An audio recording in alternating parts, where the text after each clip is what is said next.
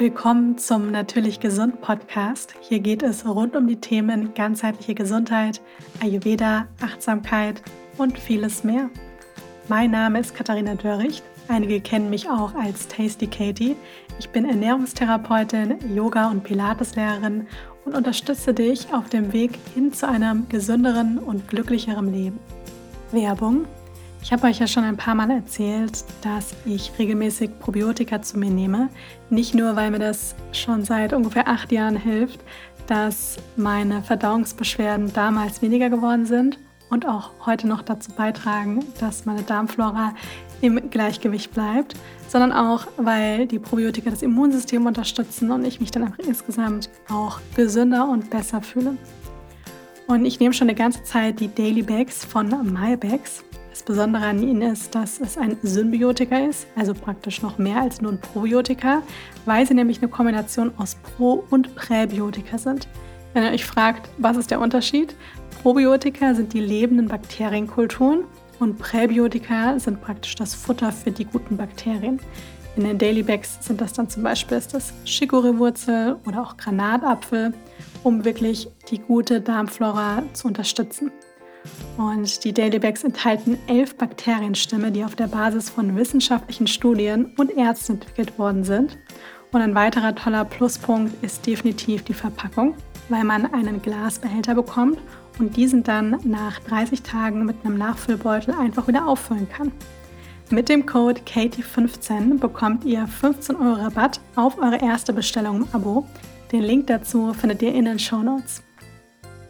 In der heutigen Folge wartet ein Interview auf euch mit der Saskia Johanna. Einige kennen sie vielleicht von ihrem YouTube-Kanal oder auch über Instagram, weil sie da ganz viele Tipps rund um das Thema ganzheitliche Gesundheit teilt. Sie ist selbst zertifizierte Ernährungsberaterin und ist durch eine eigene Geschichte, die bereits im jugendlichen Alter begonnen hat, zu dem gekommen, was sie heute macht. Also angefangen mit vielen Unterleibsbeschwerden, bis hin dann auch zu ganz vielen Entzündungen und wirklich chronischen Schmerzen, worüber sie dann auch noch in der Folge berichtet, bis hin jetzt, dass sie sehr gesund ist und dass sie jetzt sehr gut geht. Das Ganze war eine längere Reise und darüber sprechen wir auch in der Folge. Der Schwerpunkt ist so ein bisschen das Thema entzündungshemmende Ernährung, welche Rolle einmal diese Ernährungsform bei ihr gespielt hat, auch jetzt noch spielt. Sie gibt da ganz viele Tipps rund um das Thema entzündungshemmende Ernährung und wir sprechen nicht nur über die Ernährung, sondern auch einen entzündungshemmenden Lebensstil, was da auch noch dazu gehört. Ich wünsche euch jetzt ganz viel Freude mit der neuen Folge. Ja, ich freue mich sehr, heute die liebe Saskia bei mir im Podcast begrüßen zu können. Erstmal schön, dass du hier bist. Ich freue mich auf unser Gespräch. Ich freue mich auch sehr. Ja, könntest du dich zu Beginn einmal selber kurz vorstellen, weil ich weiß, hinter allem, was du machst, steckt ja eine sehr große Geschichte, die auch, wie ich finde, sehr, sehr inspirierend ist. Und wir wollen später noch so ein bisschen tiefer einmal in deine Geschichte auch eintauchen, aber auch über das Thema entzündungshemmende Ernährung sprechen. Deswegen freue ich mich, wenn du dich erstmal kurz vorstellst. Danke, ja, danke, dass ich hier sein darf. Also ich bin die Saskia, ich habe einen YouTube-Kanal und auch einen Instagram-Kanal und eigentlich kam das bei mir ähm, erst zustande, dass ich so ein bisschen auf Social Media aktiv geworden bin, weil ich meine äh, Gesundungsreise sozusagen geteilt habe. Also ich habe sehr, sehr viel ausprobiert ähm, bezüglich, ich war vegan, dann ähm, habe ich so mich nach Anthony Williams sozusagen ernährt, nach dem Medical Medium, weil ich, wie gesagt, auch sehr eine lange ähm, Geschichte hinter mir habe. Ich hatte als Jugendliche, so hat das bei mir angefangen, ganz, ganz lange Entzündungen im Unterleib, also ähm, eine Blasenentzündung nach der anderen, die dann zur Nierenbeckenentzündung geworden ist. Und ich habe auch ähm, sehr lange unter dem Epstein-Barr-Virus gelitten, also dem pfeifischen Drüsenfieber und habe ja ein ganz, ganz schlechtes Immunsystem gehabt und wurde auch unzählige Male so mit Antibiotika behandelt, dass ich auch wirklich dann ja, Darmprobleme entwickelt habe, ähm, Nahrungsmittelunverträglichkeiten entwickelt habe und dann ja teilweise gar nicht mehr so, ähm, mein Körper sich gar nicht mehr beruhigen konnte, weil ich ja dauernd rezidivierende Entzündungen hatte und das hat dann äh, ja so nach und nach angefangen, dass ich ähm, chronische Schmerzen entwickelt habe. Also ich hatte quasi eine Blasenentzündung ohne Bakterien und keiner wusste dann immer, woher die kam. Und dann sind die Schmerzen bestehen geblieben und ich hatte dann auch immer Blut im Urin. Und ähm, es wurde dann wiederum mit einer Antibiose behandelt und die Schmerzen sind aber sozusagen ja, die blieben bestehen. Und ähm, tatsächlich ging es dann über zehn Jahre, dass ich wirklich ähm, so lange und so starke Schmerzen hatte, dass ich ganz, ganz starke Schmerzmittel auch nehmen musste und dann natürlich auch mental dementsprechend ähm, erschöpft war. Und dann habe ich auch eine Behandlung bekommen mit Antidepressiva und bin von einem Spezialisten zum anderen, was könnte denn dahinter stecken und warum geht es mir so schlecht, ähm, also körperlich, woher kommen die Schmerzen und die Entzündungen. Und es war dann irgendwie so, dass mir kein Arzt sagen konnte, was los ist. Ich bin dann auch irgendwann ähm, zum Psychologen gegangen, weil ich mir dann irgendwann selber dachte, vielleicht habe ich ja psychosomatische Symptome. Und ähm, ja, es war dann so, nach zehn Jahren bin ich dann tatsächlich ähm, in der Klinik für Naturheilkunde in München auf einen Mann gestoßen, der war ähm, quasi Rentner, aber er hat mal als Gynäkologe gearbeitet und war sehr renommiert und sehr erfahren. Und der hat mir dann den Tipp gegeben, ich sollte mich auf Endometriose mal untersuchen lassen. Und ähm, dann habe ich gemeint, ja, ich habe mich bereits auf Endometriose testen lassen, aber ähm, wie er sich denn das vorstellt, wie man das denn rausfinden könnte. Und dann hat er gemeint, man müsste da tatsächlich ähm, eine ja, Operation machen. Also man sollte in den Bauch reinschauen, um das hundertprozentig auszuschließen. Und ich habe das dann tatsächlich machen lassen, weil ich mir dachte, ich habe eigentlich eh nichts mehr zum Verlieren. Ich habe schon so viele Untersuchungen hinter mir und ich will jetzt endlich wissen, was es ist. Vielleicht ist es ja Endometriose.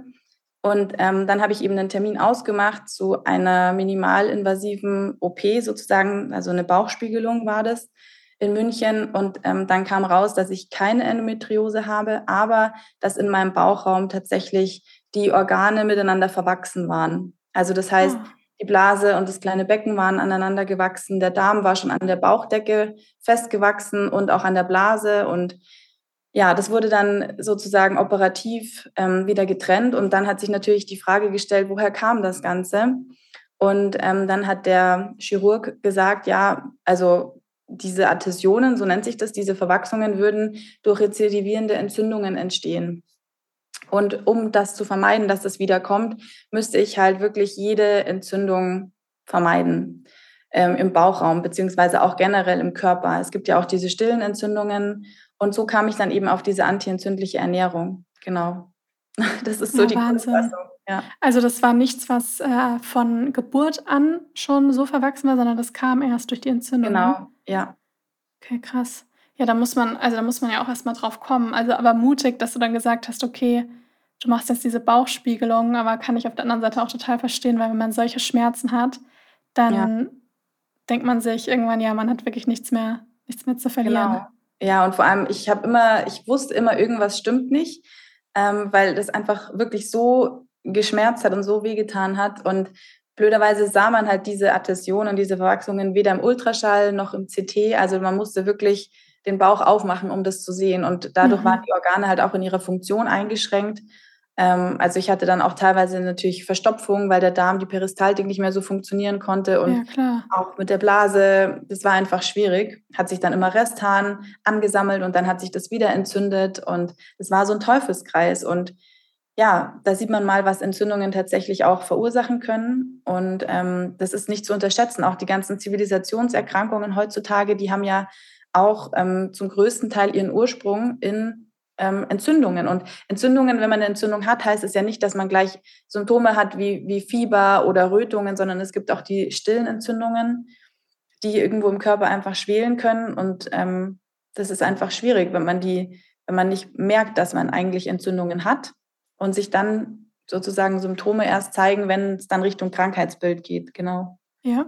Und mittlerweile weiß man ja auch, dass von ganz vielen Volkskrankheiten, ja, die Ursache, diese kleinen stillen Entzündungen sind, die irgendwann mal angefangen hab, haben, vor allem eben durch den Lebensstil und die dann eben immer mehr sich praktisch zugespitzt und angestaut haben und irgendwann bricht dann eine richtige Krankheit aus. Im Ayurveda hat man auch so diese Stadien, erstmal, bis man überhaupt zu einer Krankheit kommt. Ja, da gibt es erstmal mehrere Stufen, bis man dann eigentlich sagt Krankheit, weil man eben sagt, die war nicht, die hat nicht von jetzt auf gleich angefangen.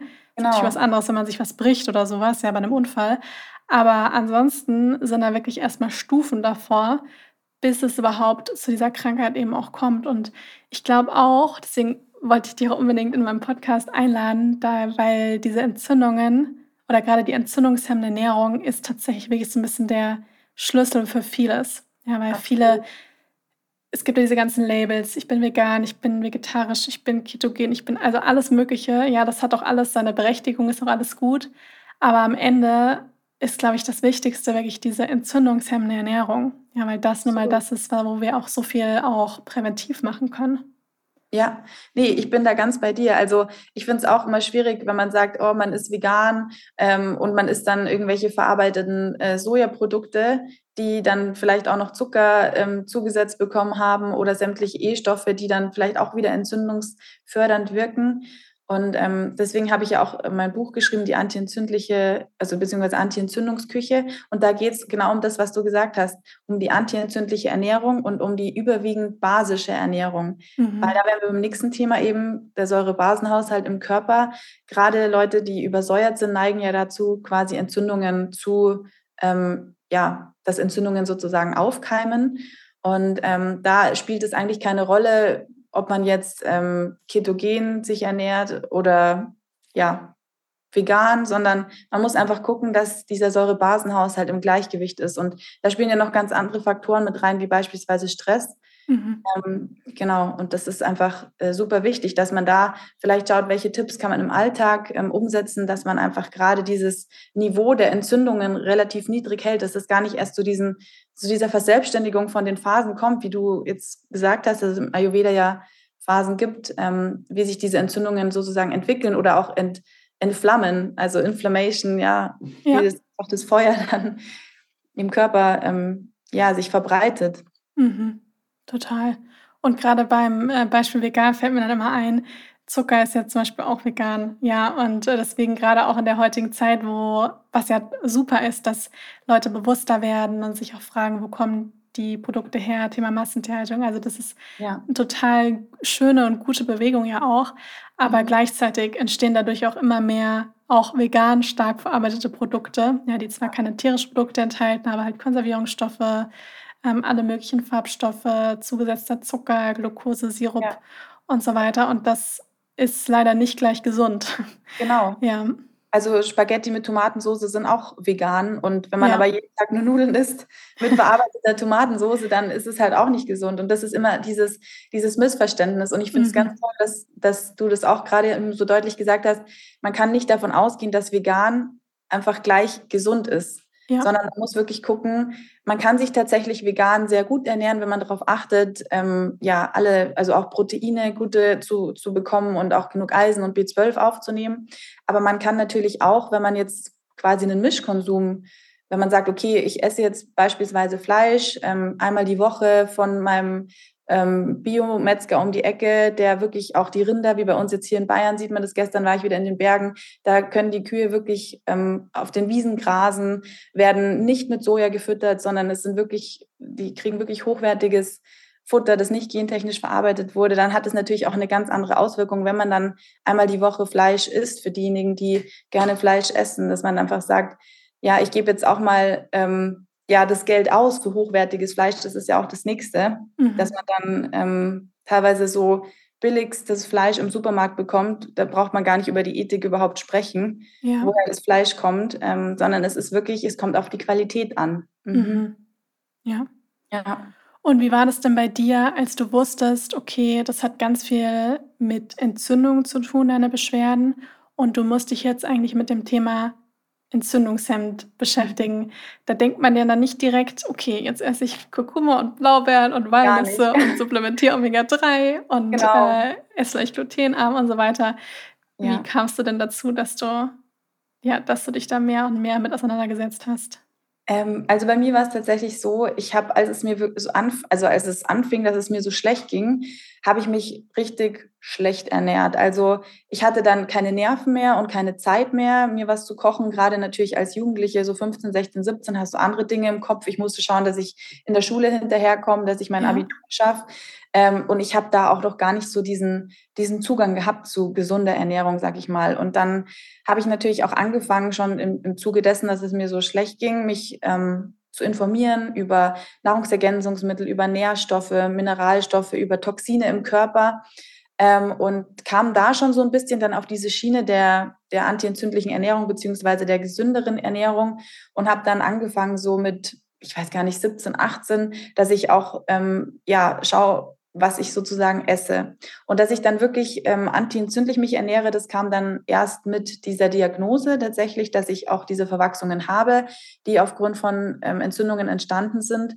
Und ähm, ja, dann habe ich tatsächlich angefangen, YouTube-Videos zu schauen, habe natürlich Bücher gelesen und ähm, kam dann eben auf Anthony William. Dadurch kennen mich ja auch einige habe dann angefangen, Eier rauszulassen. Ich habe drei Jahre lang wirklich Selleriesaft getrunken, jeden Morgen frisch gepresst. Ähm, da stand ich wirklich jeden Tag da und habe meine Selleriestauden gepresst und bin dann oh. Supermärkte abgefahren.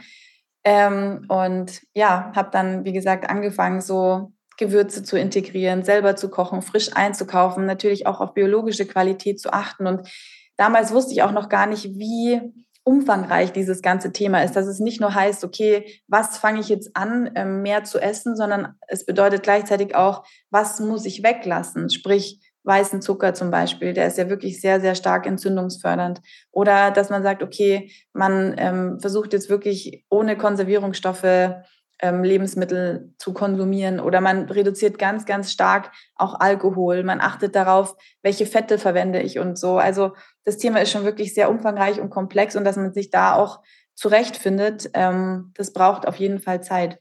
Und deswegen bin ich umso dankbarer, dass es Leute wie dich auch gibt, die darüber sprechen und das Ganze so alltagstauglich machen. Mhm. Ja, ich hätte ja. mir tatsächlich gewünscht damals, dass ich einfach einen Kanal finde, wie du es bist, der einfach äh, dir Tipps gibt, weil damals gab es ja Social Media, YouTube, Instagram noch gar nicht so. Das ist ja jetzt über 15 Jahre her. Mhm. Ähm, ja. Ja. Von dem Verstehe her. ich total. Wie alt, wie alt bist du, wenn ich fragen darf? Ich werde jetzt dann 29, genau. 29, ja, dann sind wir ziemlich gleich alt. Ich bin erst vor kurzem 29 geworden. Okay, und bei, ja, danke. und äh, das ist halt bei mir jetzt auch ein bisschen über zehn Jahre alles her. Okay. Und jetzt war, ich meine, wahrscheinlich geht es ähnlich. Ich war jetzt auch nie jemand, der privat super viel Social Media genutzt hat. Also man hatte vielleicht mal damals auch SchülerVZ oder sowas. Ja, genau. Und äh, ab und zu mal Facebook. Und ansonsten hab, bin ich damals auch richtig in Buchhandlungen gegangen und ja. also Bücherei und habe mir irgendeinen so ollen alten Schinken zum Thema gesunde Ernährung ähm, ausgeliehen und ja. ansonsten halt übers Googeln. Aber ja, also mir geht es da ganz ähnlich. Ich hatte da damals auch nicht so viel äh, gefunden. Das Einzige, was dann damals Deliciously Ella kam dann irgendwann so ein bisschen ja, nach äh, Deutschland. Auch, ja. Das war so das erste Buch, das konnte ich gar nicht fassen, dass das alles vegan, glutenfrei und dann auch noch ähm, ohne, also nicht komplett, aber teilweise ohne industriell Zucker ist. Und das hat man hier einfach nirgends groß, groß gesehen. Ja. Ja, ja und das ist, dieses Alltagstaugliche, wollte ich noch sagen, das ist ja das, was eigentlich dann den Unterschied macht, weil Fachbücher haben auch ihre Berechtigung, also definitiv. Ja. Aber gerade für die meisten Menschen, die brauchen es halt wirklich runtergebrochen für den Alltag, dass es einfach praxisorientiert genau. ist. Genau, und damals gab es ja auch noch gar keine so große, eine große Forschung über das Darmmikrobiom oder über die Darmflora. Damals zum Beispiel und jetzt heutzutage weiß man ja auch, das Immunsystem sitzt im Darm und wie sich die Ernährung speziell eben auf den ganzen Körper auswirkt. Und ähm, ja, ich, ich kenne zum Beispiel die Ernährungsdocs, die sind ganz gut. Mhm. Ähm, aber das waren auch so die einzigen damals, die die ersten Bücher dann rausgebracht haben, so vor ein paar Jahren zu dem Thema. Und inzwischen gibt es ja wirklich Gott sei Dank sehr, sehr viele. Ja. Ähm, genau. Und wie würdest du denn sagen, für diejenigen, die jetzt zuhören, ich meine, wenn man meinen Podcast hat, dann wird man es ein bisschen wissen, aber wie sieht denn für dich eine entzündungshemmende Ernährung aus? Genau, also zuerst muss man sich mal fragen, ähm, nicht, also ich fange immer so mit an, okay, was lasse ich denn ab jetzt mal weg? Was sind denn so Sachen, die man so prinzipiell vielleicht am besten ähm, stark reduziert und wenn man schafft, dass man die ganz weglässt. Also ich habe es ja vorher schon gesagt, industriellen Zucker, das ist so das A und O, wo ich einfach sage, da sollte man tatsächlich schauen, dass man es reduziert oder dass man es zumindest ersetzt, vielleicht ähm, durch Dattelsirup oder Honig, aber auch nur in Maßen, dass man einfach auch guckt, dass man vielleicht viele Dinge macht, dass man in den Salat ähm, Früchte reinschneidet, dass der so ein bisschen fruchtiger schmeckt und ähm, dass man vor allem nicht ähm, Fructose, also den natürlichen Fruchtzucker, der in Obst enthalten ist, mit industriellem Zucker vergleicht, aber dazu kommen wir vielleicht später nochmal. Mhm.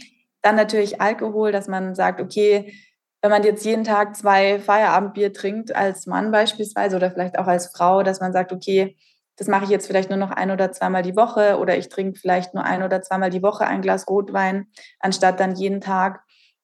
ähm, ja, dass man schaut, okay, welche Fette sind denn entzündungsfördernd? Und da geht es auch ganz viel um die Transfette, also beispielsweise um ähm, gehärtete Pflanzenfette. Also viele meinen ja, oh, jetzt ist vegan, vegan ist gesund, deswegen nehme ich jetzt nur noch eine Margarine her. Da, da sind wirklich sehr, sehr viele ähm, Fette auch drin, die denaturiert wurden, die dann im Prozess der Verarbeitung wirklich auch toxisch werden, schlechte Fette ähm, beinhalten, die im Körper dann Entzündungen fördern.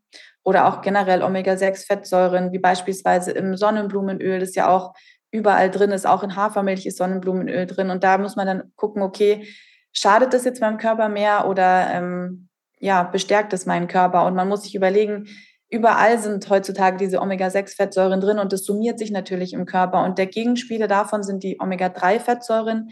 Die sind dann beispielsweise in Fisch enthalten oder in Algenöl und ähm, oder in Leinsamen oder in Chiasamen. Aber von denen isst man halt einfach nun mal nicht genug, dass man diese Omega-6-Fettsäuren sozusagen drosselt. Und dadurch können dann Entzündungen natürlich auch begünstigt werden, genau.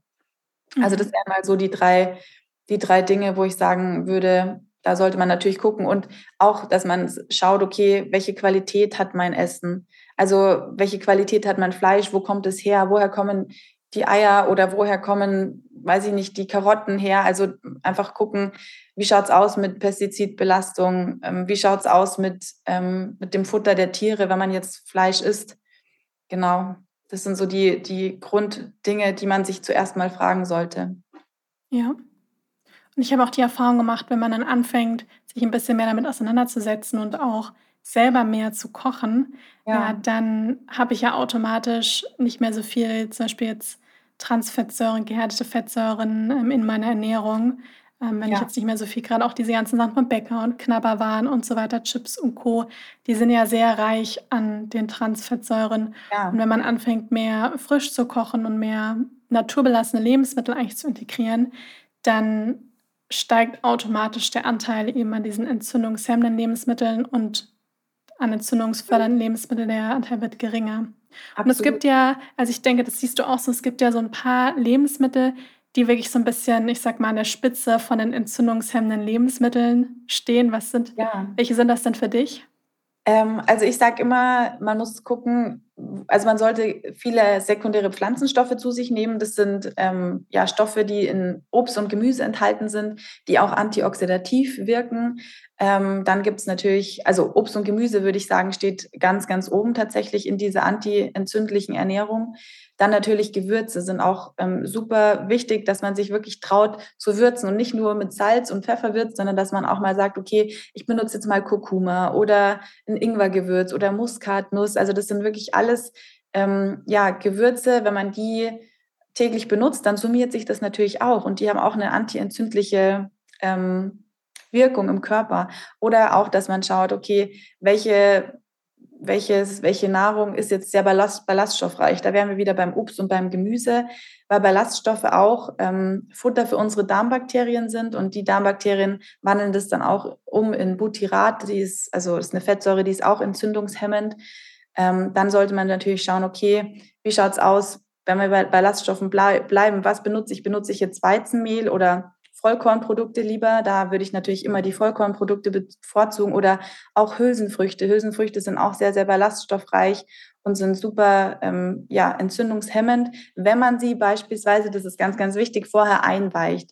Mhm. Weil sonst können dann auch wieder Blähungen begünstigt werden. Also bei Hülsenfrüchten sollte man da tatsächlich schon ähm, drauf schauen. Dann ein ganz, ganz ähm, antientzündliches Lebensmittel ist natürlich die Zitrone. Mhm. Die, die schmeckt zwar sauer, aber die wirkt basisch und ich bin ja auch so ein bisschen bekannt für dieses morgendliche Zitronenwasser, dass man so in den Alltag integrieren kann, so als kleiner Hack, dass man sagt, okay, man fängt schon an den Tag ähm, mit was Antioxidativen, weil es enthält natürlich viel Vitamin C. Ähm, es ist auch basisch, es wirkt basisch im Körper und die häufigste Frage, die mir da übrigens gestellt wird, ist, oh, ich habe Histaminintoleranz, ich kann leider keine, keine Zitrone trinken in der Früh oder kein Zitronenwasser. Gibt es da eine Alternative? Und da sage ich immer, äh, man kann auch mit Apfelessig arbeiten. Also Apfelessig schmeckt zwar auch sauer, aber wirkt basisch im Körper, dass man da einfach dann einen Esslöffel von Apfelessig in Wasser gibt. Im besten Fall natürlich ein gefiltertes Wasser und das dann auf nüchternen Magen trinkt. Ähm, und damit ist dann schon so mal so ein bisschen die Basis ja, gelegt In der Früh, genau. Ja, schön. Ja, im Winter mache ich mir da auch immer noch gerne ein bisschen Ingwer dazu. Also, ich mache wie erst so 'n Ingwertee und dann Ja. lasse ich das 'n bisschen abkühlen, damit's eben nicht mehr heiß ist.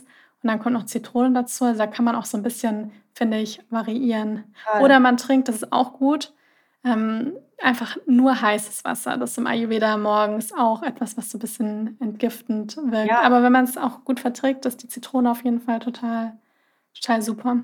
Und Ja, hast du noch oder so andere ja. Dinge, wo du sagst in deinem Alltag, ähm, grade bezüglich jetzt entzündungshemmende Lebensmittel, die integrierst du täglich? Also, ich versuche tatsächlich jetzt im Sommer Beeren zu integrieren, Mhm. grade eben, ähm, Blaubeeren beziehungsweise Wildheidelbeeren, die sind wirklich sehr, sehr antioxidativ. Die gebe ich dann immer so über mein morgendliches Porridge. Im Winter ist es dann natürlich so 'n bisschen, äh, schwieriger. Da kann man dann auch Äpfel verwenden ins Porridge beispielsweise oder es gibt natürlich auch biologische TK-Kost, also, dass man auch wirklich ja, wenn's dann so auf 'n Herbst, Winter zugeht, dass man sagt, man legt sich jetzt 'n Vorrat an an, ähm, Tiefkühl-Wildheidelbeeren, natürlich in biologischer Qualität. Ähm, generell Früchte, die viel Vitamin C enthalten, also, sprich antioxidativ sind, sind sehr, sehr förderlich, genau. Mhm. Und, ähm, ich hatte dann auch in meinem Buch in dem in der Anti-Entzündungsküche auch noch ein Rezept geteilt für einen Entsäuerungs-Smoothie. Und das ist Mhm. ganz witzig, weil man es heißt ja, also, dieser Entsäuerungs-Smoothie, der enthält eine, äh, geriebene kleine Kartoffel, Mhm, weil okay. man sagt, dass die Stärke der enthaltenen Kartoffel wirklich auch basisch im Körper wirkt und, ähm, entschlackend wirkt. Und man kann da tatsächlich dann so 'n bisschen so 'ne kleine Entsäuerungskur machen. Also, da ist auch noch, ähm, Mango enthalten und Papaya und Ananas.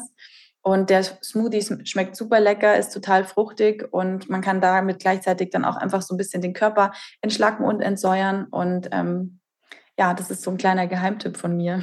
Ah, super, schön. Und, äh, trinkst du auch noch, ähm, Selleriesaft jeden Morgen? Weil das ist ja etwas, was ja so nach Anthony Will Williams, äh, Genau. ja, empfohlen wird. Ähm, tatsächlich nicht mehr. Also, ich habe das wirklich sehr, sehr lange gemacht. Also, wie gesagt, 3 Jahre. Ich habe dann auch immer mal wieder angefangen und aktuell mache ich's nicht. Also, ich würde tatsächlich sagen, es ist mal 'ne Zeit lang, wenn man wirklich Symptome hat, super gut. Ähm, aber wenn man jetzt sagt also, mir geht's toi toi toi zurzeit wirklich sehr, sehr gut, ähm, dann, ja, muss man das jetzt nicht unbedingt jeden Tag machen. Also, es kommt halt auch immer drauf an, wie's einem aktuell geht. Also, wie ist der Ist-Zustand, äh, des Körpers? Also, Menschen, die wirklich massive Probleme haben, da sollte man dann wirklich auch gucken und 'n bisschen strikter auch natürlich die Anti-Entzündungsküche sozusagen umsetzen als, äh, Menschen, die dann denen's wirklich gut geht, die sich wohlfühlen, die ihr Wohlfühlgewicht sozusagen grade haben. Ähm, ja, genau. Ja. Ja, ich glaube, das ist was ganz Wichtiges, was du grad auch angesprochen hast, weil ich glaube, grade wenn man dann auch so weit stabil ist und es geht einem gut, ist es Ja. auch vollkommen in Ordnung, so 'ne, ich sage mal das heißt ja immer 80/20. Genau. Ich denke mal so 90/10 ist vielleicht manchmal, ähm, noch irgendwie, Ja. äh, ja, zum. Anstreben. Aber wenn man dann auch mal Ausnahmen macht und dann wieder zurückfindet in seine Routinen ich meine, die meisten Menschen machen's halt leider andersrum, die machen die Ja. 20/80-Regel Ja, ja. und, äh, dann wird's halt so bisschen schwierig. Aber ansonsten finde ich das auch total in Ordnung, weil du hast ja vorher auch schon mal das Thema Stress angesprochen und wenn man sich dann mit seiner Ernährung anfängt Ja. der innerste innere absolute Perfektionist kommt raus und man stresst sich damit total, dann kann das auch negativ auf die Gesundheit auswirken. Genau, also, was ich auch eben festgestellt habe, wie du grad gesagt hast, Dogmatismus ist nie gut. Und wenn man dann wirklich, ähm, sich auch noch total stressen muss von wegen: „Oh, jetzt, äh, muss ich noch den Selleriesaft pressen und jetzt muss ich noch das machen und hier das“ und und dann, äh, hat das natürlich auch keine also, unterm Strich keine förderlichen Effekte auf den Geneso auf die Genesung sozusagen, wenn man da einfach dann übermäßig Cortisol und Adrenalin ausschüttet, weil man konstant im Stress ist und auch die ganze Zeit auch schlechtes Gewissen hat, wenn man jetzt mal unterwegs ist und vielleicht irgendwie 'nen Wrap sich to go holt, wo dann vielleicht, äh, Sonnenblumenöl drin ist oder so. Sondern man sollte wirklich gucken, dass man für sich, ähm, Step by Step, ähm, einfach versucht, diese Anti-Entzündungsernährung so umzusetzen, so gut wie möglich, dass man auch vielleicht, ähm, ja, sich 'n Smoothie täglich macht mit frischen Beeren, ähm, wo man dann einfach seine tägliche Dosis, sage ich mal, an Vitaminen bekommt und an Mineralstoffen und Nährstoffen. Ähm, und man wird merken, wenn man sich anfängt, mit dieser Anti-Entzündungsernährung zu beschäftigen, dann fühlt man sich irgendwann wirklich so gut, so energiegeladen, dass man dann überhaupt gar nicht mehr infrage stellt: „Ach, esse ich jetzt diese dieses Packerl Gummibärchen oder nicht?“ Sondern man denkt sich einfach: ich bin so gesättigt, ich fühle mich so gut, ich bin so energiegeladen. Ich habe eigentlich auch gar keinen Heißhunger auf dieses Päckchen Gummibärchen jetzt, weil das ist ja das Nächste, dass der Darm sich natürlich auch mit umstellt. Der Geschmack, die Geschmacksknospen passen sich an. Ähm, Gerade wenn wir dann Zucker reduzieren, dann nehmen wir die Geschmäcker wieder viel, viel intensiver wahr, weil unsere Geschmacksknospen natürlich auch so ein bisschen verdorben sind. Man merkt es dann immer, wenn Leute viel Zucker und viel industriell verarbeitetes Essen zu sich nehmen und die dann mal Bittertropfen beispielsweise nehmen. Für die ist es ja ganz, ganz schlimm. Also da zieht sich alles zusammen. Und ja. wenn man Bittertropfen auch wirklich über eine Zeit nimmt und die Ernährung umstellt, dann ist es absolut gar nicht mehr schlimm. Ja, dann ist es total normal. Ja, oder man kocht auch. Also wenn ich jemanden da habe und der ernährt sich komplett, ist wirklich richtig, richtig, mhm. ich sag jetzt mal, nicht ohne Werden, das war halt äh, mega ungesund.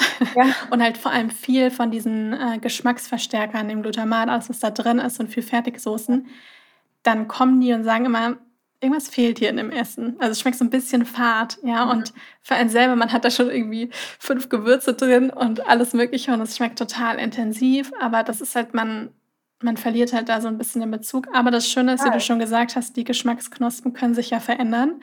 Mhm. Und dann empfindet man ja dann auch eine Dattel oder eine Banane als mega, mega süß. Absolut, genau. Und hat dann gar nicht mehr so Lust auf die Gummibärchen.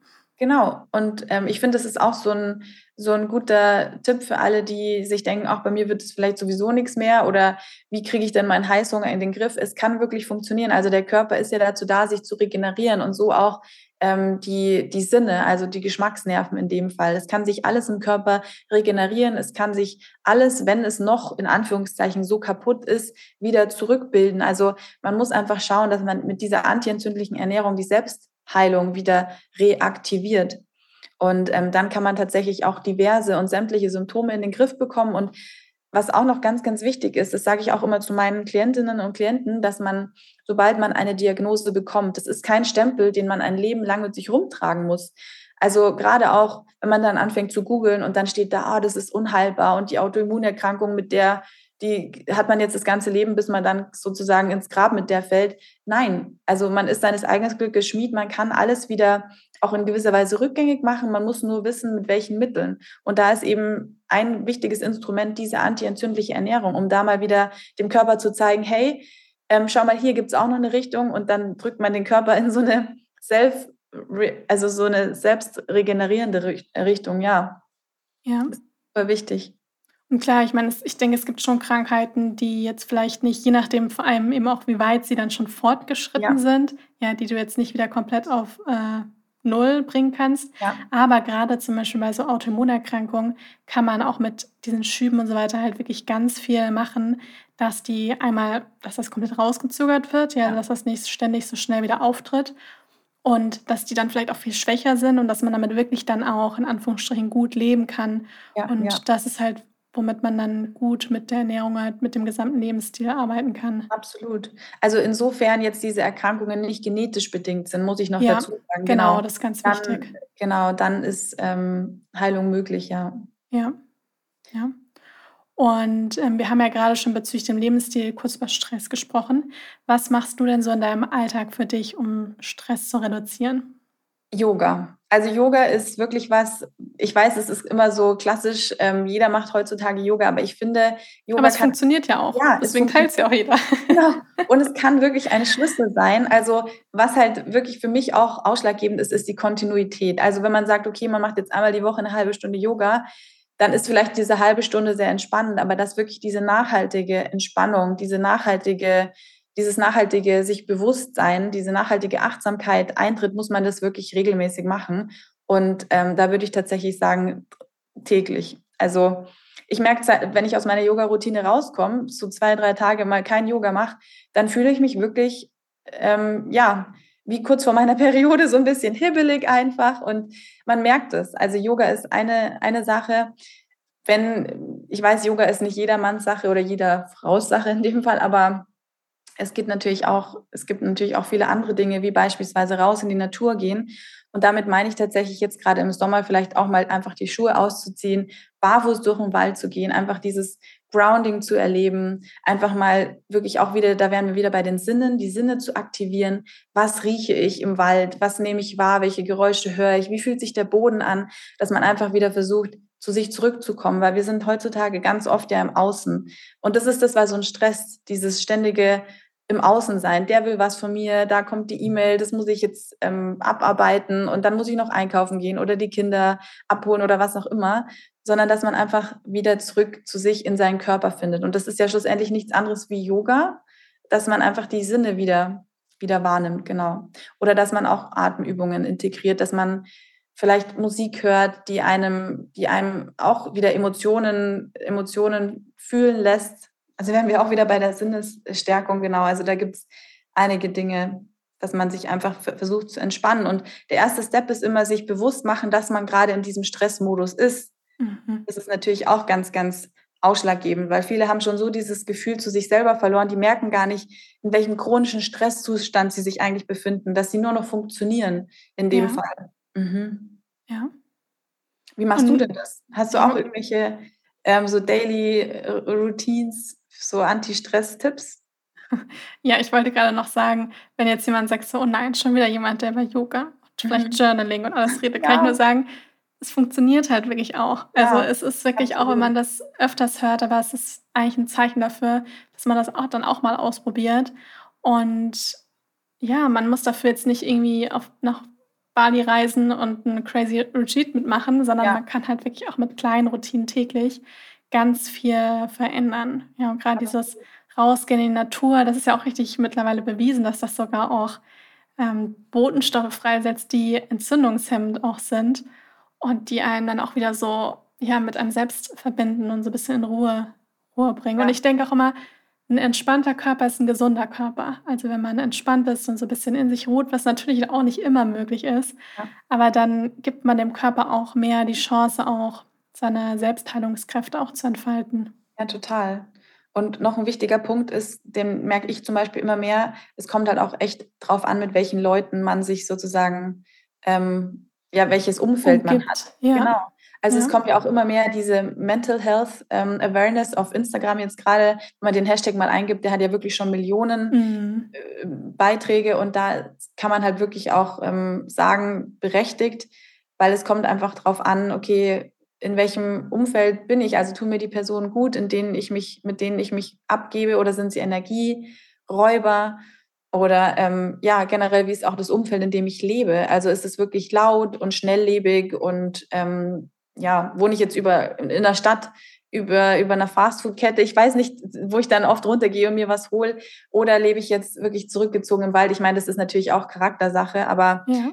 ähm, um gerade nochmal auf diese Umgebung ähm, zurückzukommen, also was ich auch gemerkt habe, was mir sehr, sehr viel Ruhe gibt, ist so ein bisschen minimalistischer Leben. Mhm. Dass man einfach auch so ein bisschen Abstand nimmt von diesem ständigen Konsum, von ja. diesem ständigen Bedürfnis, neue Sachen zu kaufen. Wofür?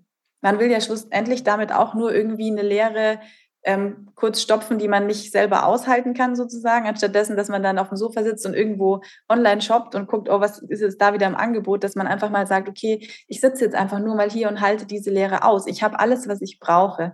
Und ähm, einfach diese Rückbesinnung, finde ich, ist sehr, sehr wichtig, genau. Mhm. Ja, manchmal ist wirklich nicht dieses mehr, mehr, mehr, sondern ja. halt eher sich so von Dingen lösen und entfernen, um auch wieder mehr so innere Klarheit dann auch zu ja. bekommen. Ja, Genau. aber du hattest ja gefragt, was ich noch, ähm, also was ich mache. Also ein Tool ist bei mir definitiv, oder ich würde mal sagen, es ist die, so die Grundlage, ähm, die Meditation. Mhm. Ich ähm, praktiziere TM. Ich weiß nicht, ob dir das was sagt. Transzendentale Meditation. Ach doch, das kenne ich ja. Genau, das macht man zweimal täglich, okay. 20 Minuten. Ja. Und ähm, das ist was, was ich, ja, ich glaube, das ist so mein Anker im Tag. Das mache ich, komme was wolle, ähm, ja. jeden Tag. Und das, ja, beruhigt mich immer wieder aufs Neue. Total. Und gut. ansonsten, ja, so Dinge wie Pilates oder ähm, Journaling, also Sachen aufschreiben, das bringt mir so sehr viel. Ich habe immer das Gefühl, wenn ich die Sachen aufschreibe, was mir im Kopf durchgeht oder auch Träume, Ziele oder auch ähm, den Tag verarbeite manchmal auch, das bringt mir innerhalb, ich habe immer das Gefühl, dann ist alles wieder an Ort und Stelle gerückt. Ja, also ich habe dann immer so ein Klarheitsgefühl danach. Und das ist etwas, was mir was mir sehr hilft, ja. Ja, so soll es eigentlich auch sein, dass man einfach auch immer eine klare Sicht hat. Sei es jetzt durch Minimalismus oder durch die sich bewusst machen der eigenen Sinne, dass man einfach wirklich eine klare Struktur auch hat und sich orientieren kann, bewusst, genau. Mhm. Und noch ein Ding, ich höre auch ganz, ganz oft, ja, ich habe ja keine Zeit dafür. Ich habe ja keine Zeit dafür, mal zu meditieren oder ich habe keine Zeit für Yoga. Und ich sage immer, wir alle haben 24 Stunden am Tag. Mhm. Auch Michael Jackson hatte 24 Stunden am Tag und der hat was Cooles aus dieser Zeit gemacht. So. Und ähm, ja, deswegen, man muss sich die Zeit einfach nehmen. Man muss Prioritäten auch setzen. Ja.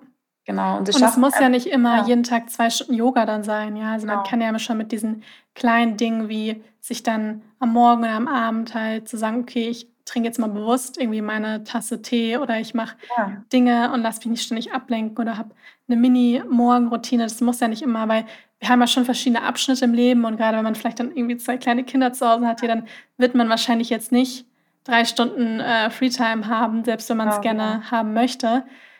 Aber auch da kann man ja kleine Mini-Momente irgendwie integrieren, genau. um halt ein bisschen auf sich zu achten. Ja, es geht gar nicht um diese riesige Lebensveränderung, sondern wirklich um die kleinen Dinge, die man integrieren kann. Ja. Bestmöglich. Ja, und dann noch, um jetzt noch was, ich will jetzt gar nicht zu lange auf, da, auf dem Thema rumreiten, aber ähm, ich merke es auch immer wieder, Social Media Detox ist heute wichtiger denn je. Mhm. Also gerade, weil ich vorher auch gesagt habe, wir leben so in diesem Außen wir scrollen ja wirklich, das ist ja auch dadurch, dass wir so viel Dopamin ausschütten, während wir Reels anschauen und durchscrollen und unser Gehirn danach ja schon fast süchtig ist, das lenkt uns alles ab von uns selber. Und ähm, das bringt uns alles nur noch mehr Chaos und noch mehr ins Außen. Und es ist einfach so wichtig, dass wir uns da auch in einer gewissen Weise abschirmen. Es klingt immer so lapidar und so doof dahergeredet, wenn jeder immer sagt, ach, Social Media Detox, aber es ist wirklich wichtig. Da müssen wir wirklich konsequent mit uns selber sein und ja, ähm, ja und ja. Ja. Das ist genau. auf jeden Fall ein, ein, guter Punkt. Nee, weil da, das ist auch tatsächlich dann so ein bisschen kontraproduktiv und nervenaufreibend im wahrsten Sinne des Wortes, wenn man einfach sieht, ach, der macht schon wieder das und der ist schon wieder da im Urlaub. Das ist ja nur unnötiger Stress, den man da empfindet. Und Stress ist ja auch wirklich nachgewiesen entzündungsfördernd. Mhm. Ja. Genau, und da kann man sich noch so antientzündlich ernähren, wenn man chronisch im Stress ist und chronisch sich mit anderen Menschen vergleicht und unzufrieden ist und ähm, ja und ständig konsumiert, dann ja, dann bringt die antientzündliche Ernährung zwar natürlich auch ihren Teil, aber es fehlt halt dann noch eben dieses kleine Stückchen. Also ja. es ist tatsächlich so ein ganzheitlicher Ansatz, den man da beachten muss, genau, oder mhm. sollte. Genau. Jetzt haben wir ja gerade so ein bisschen über den entzündungshemmenden Lebensstil, da hatten wir jetzt einmal die Ernährung, dann haben wir jetzt das Thema Stress. Ich mhm. packe da jetzt auch mal Bewegung auch mit so ein bisschen dazu. Ähm, und ein Punkt, worüber ich mit dir auch noch ganz kurz sprechen möchte, weil ich habe das auch bei dir vor Kurzem gesehen in einem Reel, was du gepostet hast, passt auch so in den Lebensstil mit rein, und zwar das Thema: „Was packe ich mir auf meine Haut?“ Also, Ja. Kosmetik und so weiter, weil das wird nämlich ganz oft Absolut. stark unterschätzt. Und ich will da auch überhaupt niemanden verurteilen oder irgendwas vorwerfen, weil ich hab, wusste das früher selber nicht besser. Und ähm, da wird auch einfach, wenn man nicht aktiv danach sucht und ja. sich darüber bewusst ist, dann lernt man das auch nicht. Aber vielleicht können wir damit ja jemanden so ein bisschen inspirieren, doch auch ja. noch mal ein bisschen bewusster damit umzugehen. Vielleicht kannst du dazu auch was sagen. Ja, also es ist super wichtig, dass man heute nicht nur checkt, was ist in den Lebensmitteln drin, was ähm, mhm. sind für Konservierungsstoffe drin, woher kommen die Lebensmittel, sondern auch ähm, bei der Kosmetik schaut. Also es fängt ja an bei der Gesichtscreme, dann geht es weiter zum Shampoo, zu den Schminkprodukten, bis hin, ja, wenn wir jetzt da auch nochmal in Anführungszeichen zu den Kosmetikprodukten jetzt auch gerade Slip-Einlagen zum Beispiel noch mit reinnehmen wollen. Waschpulver. Waschpulver, genau diese ganzen Dinge, die man im Alltag einfach verwendet. Ähm, Gerade in erster Linie natürlich auch Frauen, was jetzt Schminke angeht und so weiter.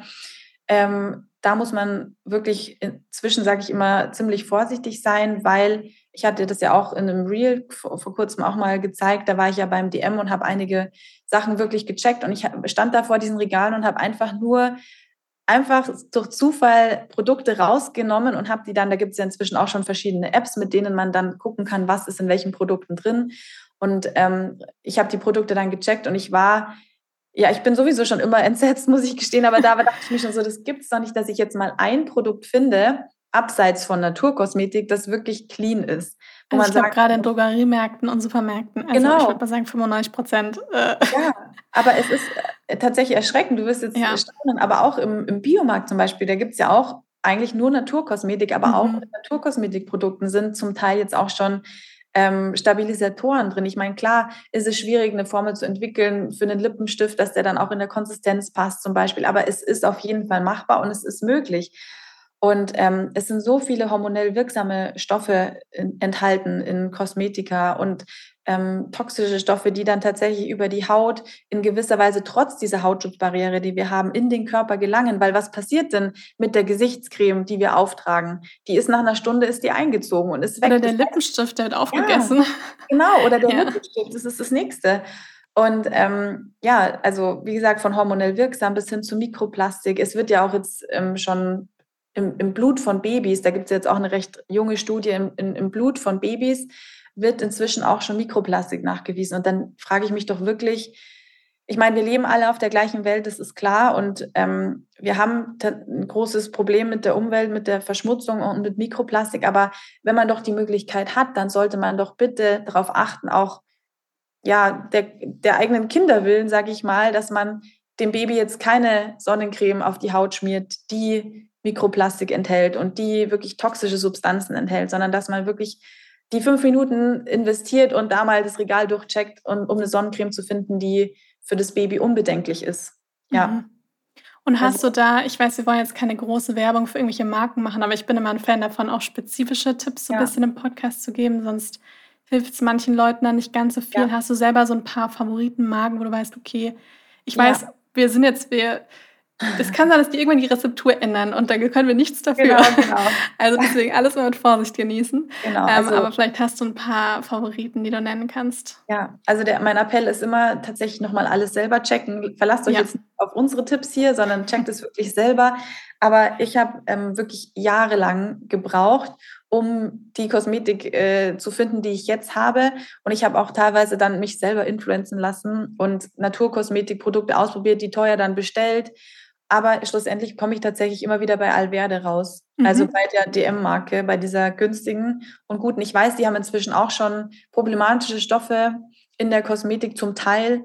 Deswegen sage ich ja, man sollte immer selber checken. Aber ich habe da jetzt so meine, meine günstigen ähm, guten Naturkosmetikprodukte vom DM und bin tatsächlich sehr zufrieden damit. Also wie gesagt, ich habe auch schon andere Marken empfohlen, die ich auch eine Zeit lang immer ganz gut fand, aber dann dachte ich mir irgendwann, warum 20 Euro ausgeben, wenn es das auch für vier oder fünf Euro gibt und es auch gut ist, sage ich jetzt mal.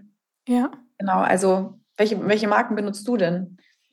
Also ich bin auch immer so weniger ist mehr, weil ich hatte früher ähm, Neurodermitis und deswegen mhm. kommt bei mir jetzt, ich habe jetzt keine 10-Step-Skincare-Routine, ähm, aber ich komme sehr gut, also ich schätze die Produkte von Dr. Hauschka sehr gerne. Das ist ja eine ganz okay. alte Naturkosmetik-Marke. Ja.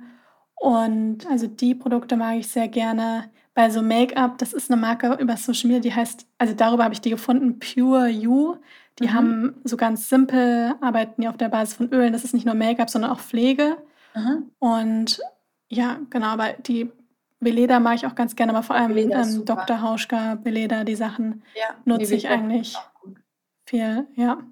Genau, also ich habe noch eine Hautcreme, die ist von einer, die kenne ich tatsächlich auch persönlich. Also das ist eine One Woman, sozusagen One, ein, also eine Ein-Frau-Unternehmen. Ja. Das ist Andrea Dablander. Also wie sie heißt, so heißt auch die, also okay. das ist eine Hautcreme zum Beispiel. Und weil du es gerade gesagt hast, die hat nämlich auch für Veleda gearbeitet und hat sich mhm. dann selbstständig gemacht.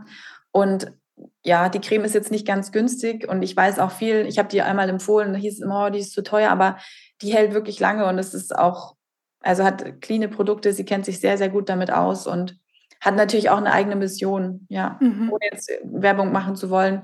Die benutze ich, wie gesagt, selber. Die gibt es auch, ich, also die gibt es auch nicht beim Douglas oder so zu kaufen, sondern tatsächlich nur online bisher. Mhm. Ich würde ihr natürlich wünschen, dass sie irgendwann dann mal vielleicht auch es schafft, da beim DM oder so zu stehen, aber ja, ja Nee, es gibt tatsächlich wirklich super viele gute Alternativen.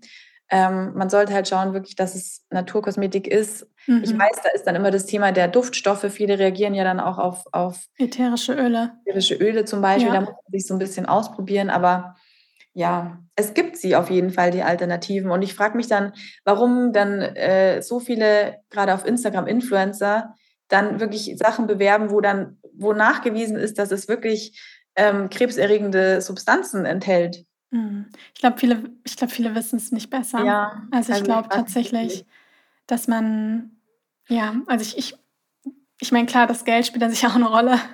Ich kriege auch sehr viele Kooperationsanfragen für Kosmetik und Co. Ja, ja. Äh, habe da noch nie irgendwas angenommen, weil einfach Chapeau. Ja, wirklich. Vorne und hinten nichts ansatzweise nee. dabei war, weil ich ja, auch nur Sachen empfehle, die ich auch selber wirklich nutze oder auch mit absolut gutem Gewissen weiterempfehlen kann. Voll super. Ähm, und ja. ich glaube aber da trotzdem, dass es viele nicht besser wissen. Ja.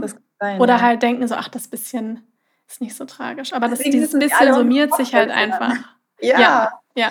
nee, das ist einfach super wichtig, darüber offen zu sprechen und das auch, ja, immer weiter zu verbreiten und ähm, einfach so ein bisschen Aufklärungsarbeit zu leisten. Mhm. Total, ja. total super. Ja. Und dann habe ich noch eine Frage und zwar zu deinem Buch. Du hast ja ein, ein Buch geschrieben, die Entzündungsküche. Äh, nee, die Entzündung, doch, doch, die Entzündungsküche. Genau. Anti ich dachte gerade, irgendwas fehlt hier in dem, in dem Wort. die Anti-Entzündungsküche. Könntest du einmal ein bisschen was darüber erzählen und auch für wen das Buch geeignet ist?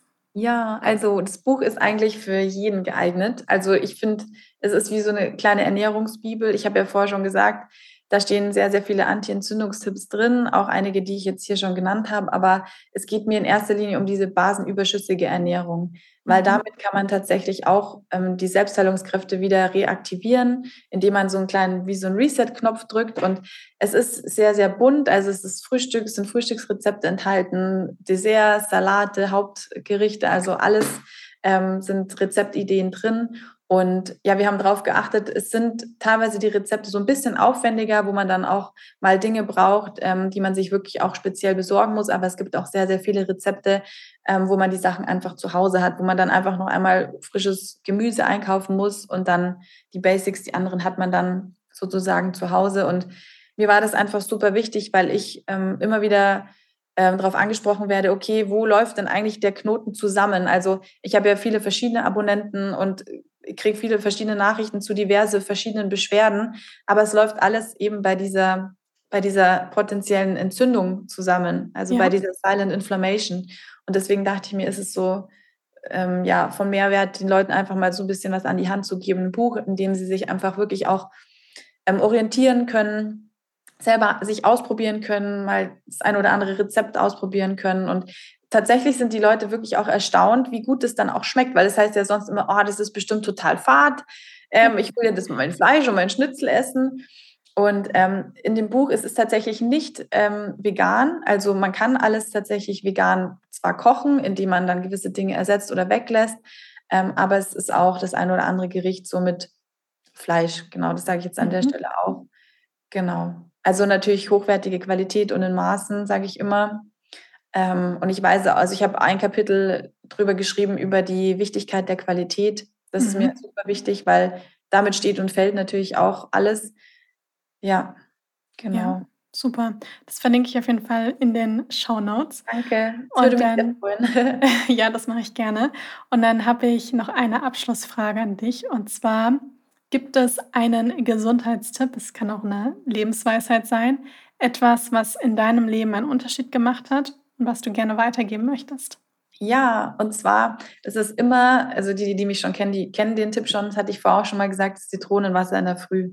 Ich wusste, also, dass du das sagst. Ja, aber nein, es ist einfach so, ich weiß, es ist, es ist jetzt schon populärer, sage ich mal, aber ich merke das einfach, wenn ich mein Zitronenwasser mal nicht trinke, ich sage das mal klar und deutlich, dann kann ich nicht aufs Klo gehen danach. Mhm, also, das ist doch super. Nein, es ist einfach mit die Verdauung, das ist ja auch das A und O, sage ich ja. jetzt mal, der man sich orientieren kann. Und es ist einfach so, das aktiviert einfach den Darm, es nimmt einfach Schlacken mit von der Nacht noch, es reinigt die Nieren, es, dehydri also es hydriert, also es wirkt gegen Dehydration und es ist einfach einfach und schnell und easy zum Integrieren. Man kann auch mal drei Zitronen schnell in den Koffer schmeißen, wenn man drei Tage irgendwo hinfährt. Also, Stimmt, ja, genau. praktisch. Das ist so das der beste Tipp.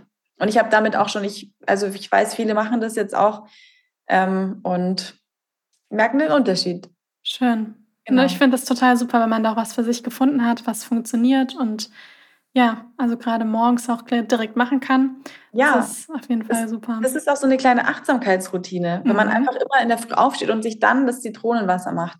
Das ist mhm. einfach auch so, da startet man dann einfach in den Tag, kann achtsam das auspressen und sich da seinen, seinen Tag ordnen und sich Gedanken machen, was heute so vor mir liegt. Genau. Ja, jetzt, jetzt brauchen wir noch ein paar Details, weil ich höre schon die Fragen, wie machst du genau dein Zitronenwasser? Ja, also ich, ähm, ich habe eine Zitronenpresse, die ist in dem Fall aus Keramik. Ihr könnt aber auch eine aus Edelstahl einfach nehmen. Und dann presse ich eine Zitrone aus und gieße eine ganze. Quasi, genau eine ganze. Okay ähm, und gieße mir diese, diesen Saft der ganzen Zitrone in ein Glas, also in 0,5 Liter gefiltertes mhm. Leitungswasser. Ihr könnt das Wasser, wenn ihr keinen Wasserfilter habt, auch vorher abkochen. Ihr müsst nur gucken, dass das Wasser nicht heiß ist, weil sonst das Vitamin C in der Zitrone natürlich dann äh, ja, kaputt geht, weil das ist hitzeempfindlich. Also lauwarm darf das Wasser sein, heiß aber nicht. Und ähm, genau dann trinke ich das so schluckweise, so über eine Viertelstunde verteilt und dann müsste man halt noch schauen, dass man tatsächlich so 15 bis 20 Minuten, besser 30 Minuten bis zum Frühstück wartet, bis es dann durchgelaufen ist. Und ähm, ich kriege auch ganz oft die Frage, ähm, ja, was kann ich denn machen? Ich vertrage das Zitronenwasser nicht oder es ist mir zu sauer oder ich kriege Sodbrennen und dann ist es von in neun von zehn Fällen der Fall, dass zu viel Zitronensaft verwendet wird und zu wenig Wasser. Mhm. Also dann würde ich sagen, fangt an mit einer halben Zitrone, presst die aus und gebt sie in einen halben, einen halben Liter Wasser und dann kann man sich auch langsam steigern, genau. Okay, super, danke. Gerne. Also Und wo das, kann man, ja, sorry, wolltest du noch was sagen? Das ist jetzt was, was ich wirklich schon so sechs, sieben Jahre kontinuierlich mache und das ist, das ist wirklich der, den Aufwand, das ist es allemal wert. Genau. Ja, schön. Dann werden alle morgen früh gleich anfangen, Zitronenwasser ja, zu trinken. Ich hoffe. ich hoffe. Wo kann man dich denn jetzt finden, wenn man mehr von dir erfahren möchte? Genau, also auf Instagram könnt ihr mich finden, einfach unter Saskia Johanna, klein und zusammengeschrieben und auch auf YouTube. Genau, lade ich regelmäßig Videos hoch, da könnt ihr auch den ein oder anderen Tipp abstauben. Hoffe ich natürlich, dass ihr da was Neues dann auch erfahren könnt. Oder ja, in der Buchhandlung im Thalia zum Beispiel gibt es auch mein, mein neues Buch zu kaufen. Da würde es mich natürlich freuen, wenn der ein oder andere mal reinschaut. Genau. Schön. Ja, dann vielen, vielen Dank für das schöne Gespräch und vor allem auch deine ganzen tollen Tipps. Sehr gerne. Ich hoffe, es war für den einen oder anderen auch was Neues dabei. Und ja, ihr könnt es mit in euren Alltag dann nehmen. Ich hoffe, dass euch die Folge gefallen hat und dass ihr davon neue Inspirationen für euren Alltag mitnehmen konntet rund um das Thema entzündungshemmende Ernährung, entzündungshemmender Lebensstil und motiviert seid, jetzt ein paar Dinge, von denen ihr gehört habt, in euren Alltag zu integrieren. Ich würde mich auf jeden Fall sehr freuen. Vielen, vielen Dank fürs Zuhören. Ich freue mich wie immer sehr, wenn ihr meinem Podcast eine Bewertung da lasst. Ich wünsche euch jetzt noch einen wundervollen Tag und bis zum nächsten Mal.